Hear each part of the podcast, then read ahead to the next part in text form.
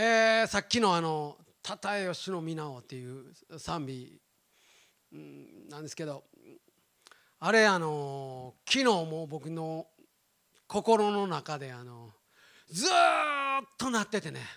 もう午前中仕事してる時も昼も夕方も夜ももう寝るまでずっとあれが流れてて。もう仕事中もちょっと涙が出て。ちょっと困ったよね、うん、さっきも言うててんけどね。だから困ったからここについてるマあのマスクを上にこう上げてね目を隠して口隠さずみたいな。ほんまもう泣けてね素晴らしい賛美やね。主がどれほど力強い方でありながら栄光を持ったお方でありながら私たちをどれほど愛してくださったのかと。どれほどの犠牲を主が捧げてくださったのかということをもうしみじみと本当に打たれました。来週からね来週の日曜日からアドベントが始まるんですよ。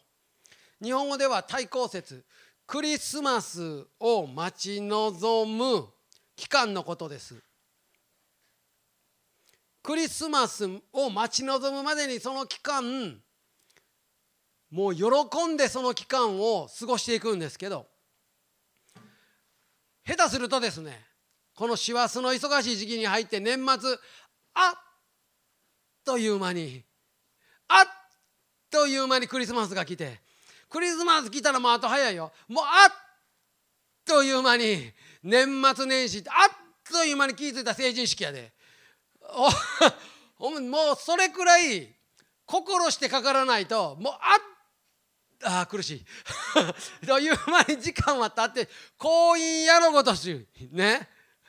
青年を言いやすく学なりなりがたしと一寸の婚姻軽んずべからずほとんど何言ってるかわからんという人のが多いと思うけど だからクリスマスまでのこの尊い時間をねイエス様の生涯を思い巡らし感謝と賛美を捧げながらクリスマスを迎える大切な期間なんですよ。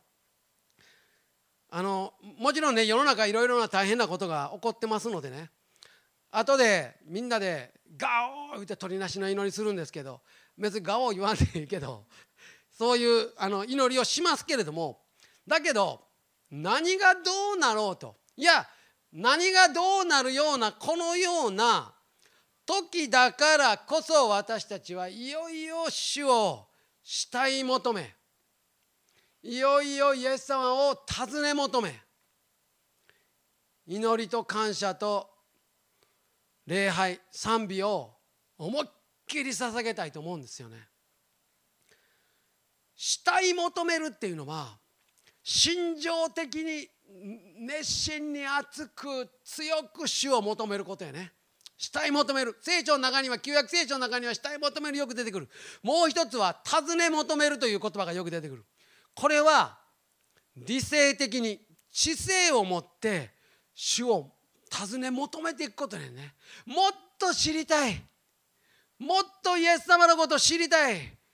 もう皆さんあのあの好きな人ができたらその人の名前だけ知ってりゃええっちゅうわけにいかんやろ。イエス様という名前だけ知ってる。そんなあかんやん。その好きな人ができたらその人趣味何か。その人がいつも何考えてんのか。その人がどういうことを望む人なんか。でその人の家の住所どこか。あんまりやったらストーカーになるけど。その人は兄弟何おんねんと。お父さんどんな人やと。お母さんはと。いろいろ知りたいはずやねん。そういうふうに知性を持って理性を持っても主をもっと知りたいと尋ね求めることを尋ね求めると言ってるよね。両面必要やね。心情的にイエス様とこう熱烈な愛を持って慕い求めることと理性を持って知性を持っても御言葉を読んで本当にイエス様もっと知りたいですあなたのことを。御言葉を開いて示してください。と言って尋ね求めていくことと両面が必要です。だから私たちは心を尽くし精神を尽くし思いを尽くし力を尽くして全存在を尽くして主を慕い求め尋ね求めていきたいんですよね。だからこれからねクリスマスまでのこの大切な時期にねどうぞイエス様の生涯をね思い巡らしていただきたいんです。御言葉を深く読んでね。そして恵みの上に恵みをさらに受け取っていきたいんですよね。イエス様が生まれた時ですよ。ダビデの時代から約1000年が経過してたんです。ダビデが王王様やった時から1000年ですよ。ダビデはイエス・キリスト本当の王の方ですよね。象徴ですよ。肩になってるんですけどもそれから1000年が経ってイエス様生まれたその当時イスラエルの国はローマに支配されて信仰は廃れて形骸化して社会的にも霊的にも闇が深まってたみんな「主よいつまでですか?」って詩篇によく出てきますけど「主よイスラエルの国を回復してくださるのはいつまでですか?」弟子たちもイエス様に言ってますよね。いつですか？いつまでですか？主よいつまで私たちは待たなければならないんですか？とみんなそういう思いを持って祈ってたわけですね。闇が深まっていました。その時にその深い闇の中に光が輝いたんですよね。ヨハネの福音書の1章1節から5節もし聖書持っておられたら開けていただけたらと思います。ストリーミング見ておられる方も聖書があればヨハネの福音書の1章の1節から5節。ちょっと読みますね。初めに言葉があった。言葉は神と共にあった。言葉は神であった。この方は初めに神と共におられた。すべてのものはこの方によって作られた。作られたものでこの方によらずにできたものは一つもない。この方に命があった。この命は人の光であった。光は闇の中に輝いている。闇はこれに打ち勝たなかった。と書かれてます。言葉はもちろんイエス様のことです。イエス・キリストのことですよね。この天において神であられた。三位一体の神であられた言葉であった。あるイエス・キリストがこの言葉ご自身であられた。イエス・キリストがこの地上に光として来られた。そして光は闇の中にものすごい深い闇の中に輝いていた。そして闇はこれに打ち勝たなかったと。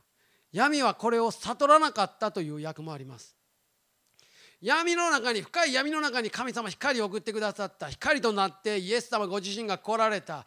でも闇はこれを悟らなかったけれども闇はこれに打ち勝つこともできなかった。ということなんですよね。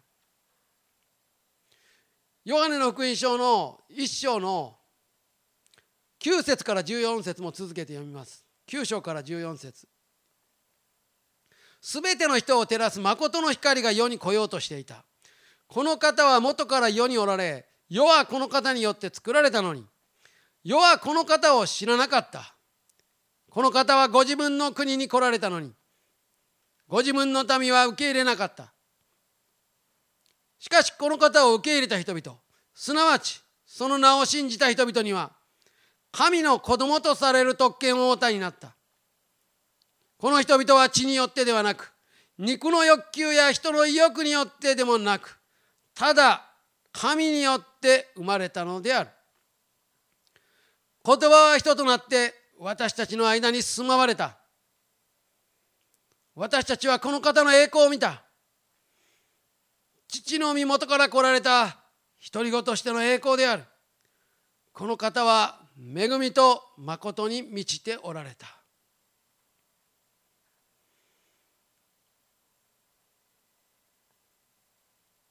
言葉は人となって私たちの間に住まわれた幕屋を張られたという言葉ですよね言葉は人となって私たちの間に住まわれた言いますけど光り輝いておられた栄光の御座におられた神ご自身であるイエス・キリストがこの闇のこのせちがらい世の中に来られて住まわれたっていうのはもうただごとじゃないんですよね。そんなことありえない。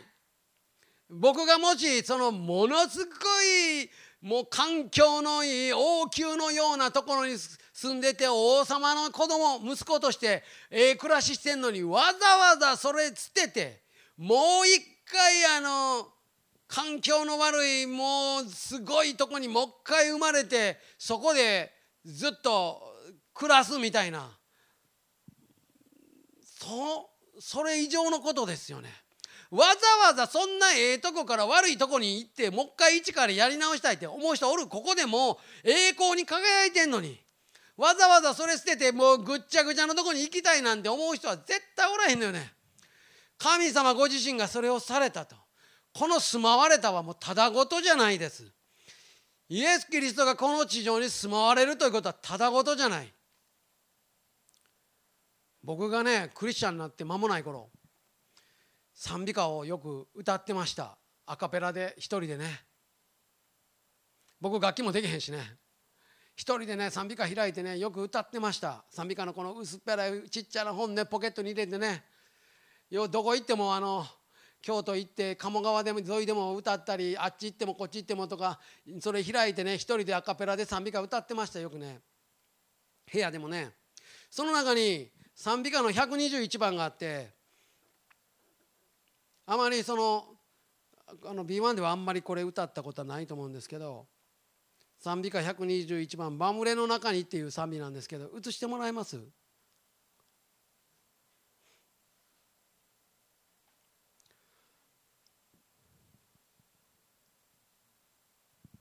あのこれからアドベントクリスマス迎える時にイエス様生まれてくれたわーやったよかったなということもあるんだけどそれだけじゃなくてイエス様がこの地上に来られて生まれて赤ちゃんから始めたんよ。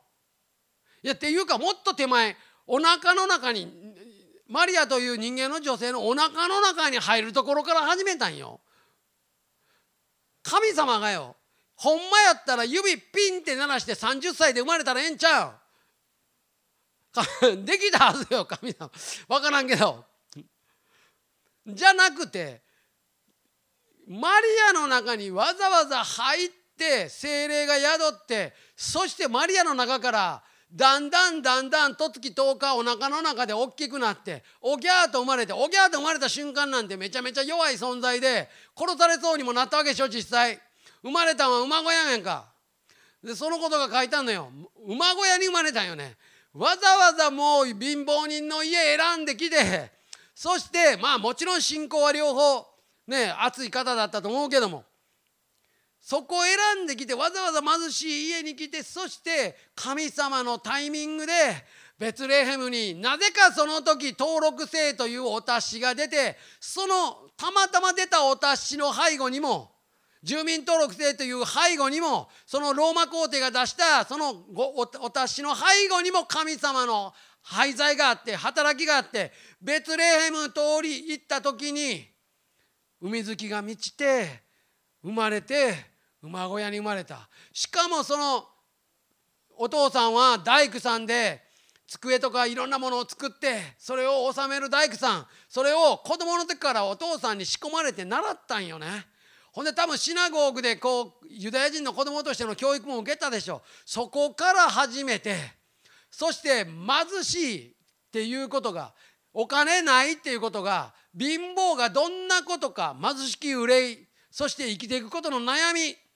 おそらくヨセフははよ死んだからイエス様が働いてその家族を養ったりしてたでしょう。そういう貧しき憂い貧乏ってどういうこと？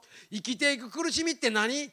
悲しみって何？親を先に亡くし悲しみって何？とかもういろんなことをつぶさになめたという。経験したというこの人を見ようっていうことだよね。それは一体どういうことなんかということをみんな思い巡らしてほしいよね。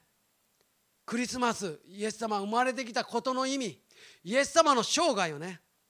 そして次そうなって30歳まで人としての苦しみをなめて苦しんだお方その方は次は食する暇も打ち忘れてと書いてあるのよね。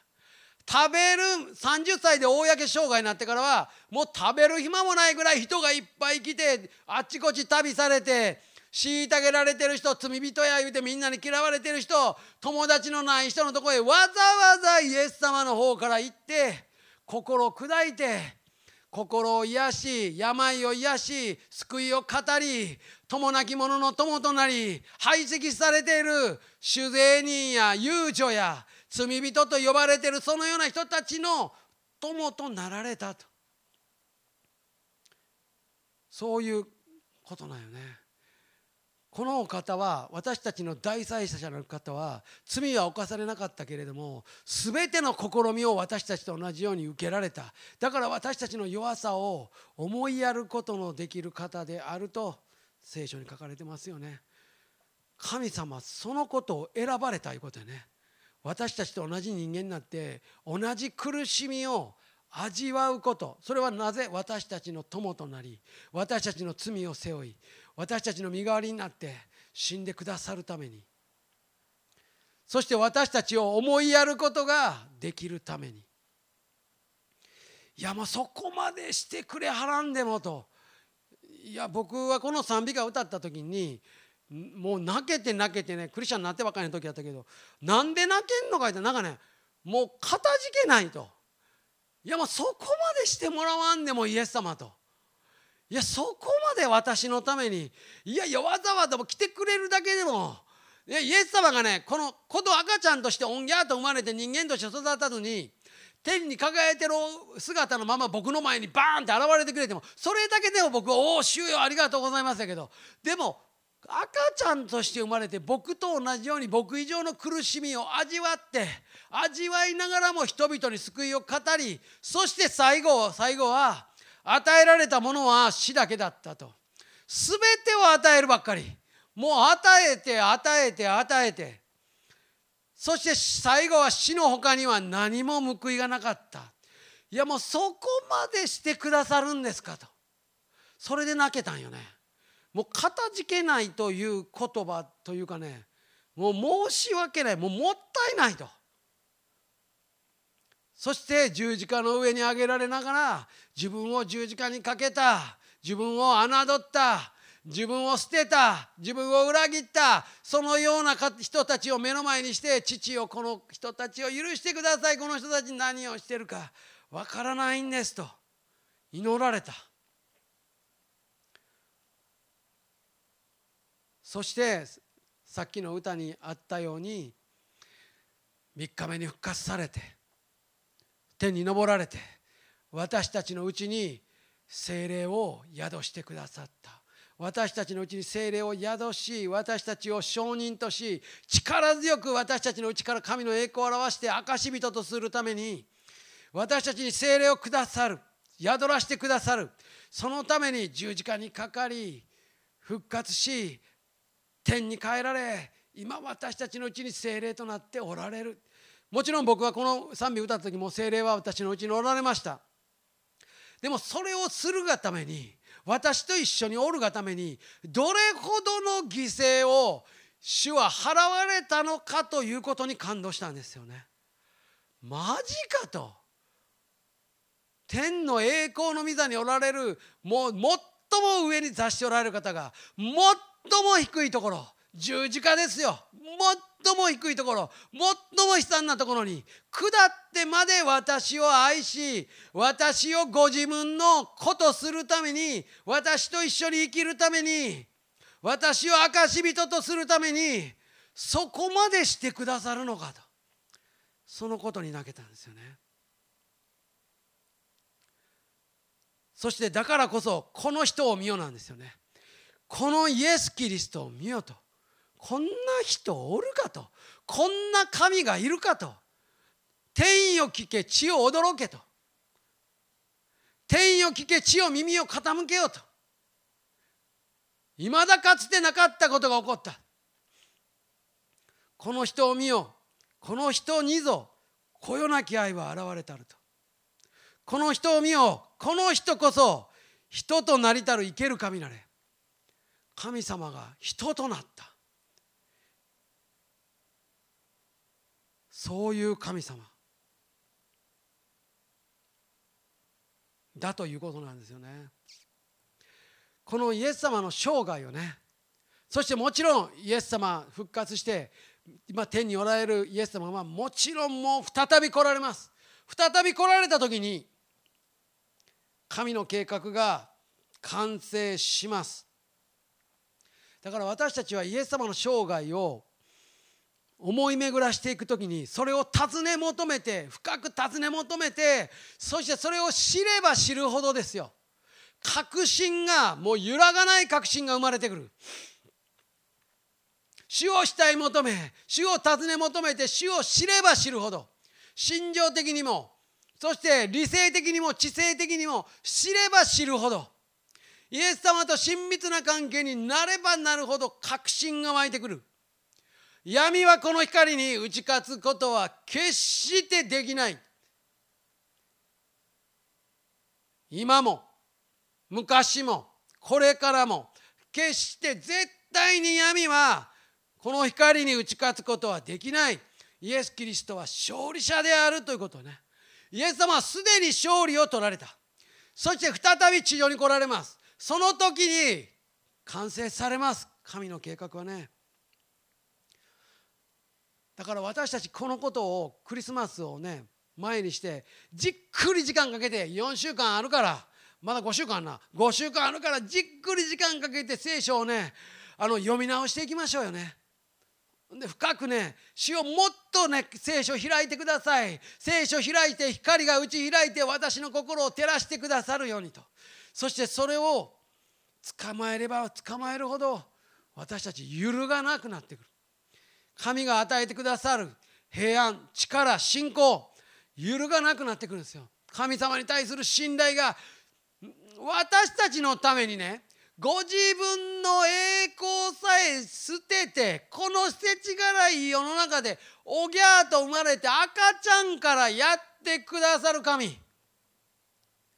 そして自分の命さえ捨てられた方がただ捨てたんじゃない。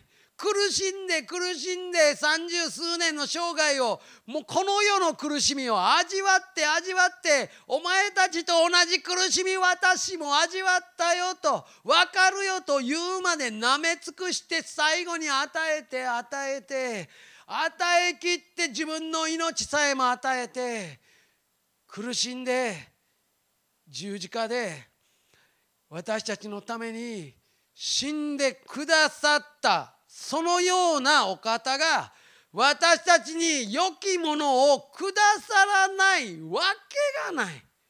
そんなことはありえない。ありえない。ありえない。絶対ありえないという確信が主をしたい求め尋ね求め知れば知るほど揺らがない確信が出てくるんですよ。時代がどうなろうと。この時の時代も大概ひどいと思うよ。今もいろんなことあるよもちろん。でも時代がどうであろうと。運命環境がどうであろうと。関係なくその同じ勝利の主が私たちに必ず良きことをしてくださる。良きものをくださらないわけがないその確信をねこのクリスマスの間にいよいよ深めていきましょうよ。そして私たちの勝利の主を信頼して祈りつつ一緒に前進していきましょう。そしてそれを深めながらもうあっという間に来年来るから。早いよ。だからもう来年の分祈って主よ来年のビジョンを与えてください。来年私の人生にあなたは何を計画しておられますか？この来年私はどんなことをしたらいいですか？今年はあと1ヶ月もあります。あどういう人に届いていけばいいですか？祈っていきましょうよね。先取りして。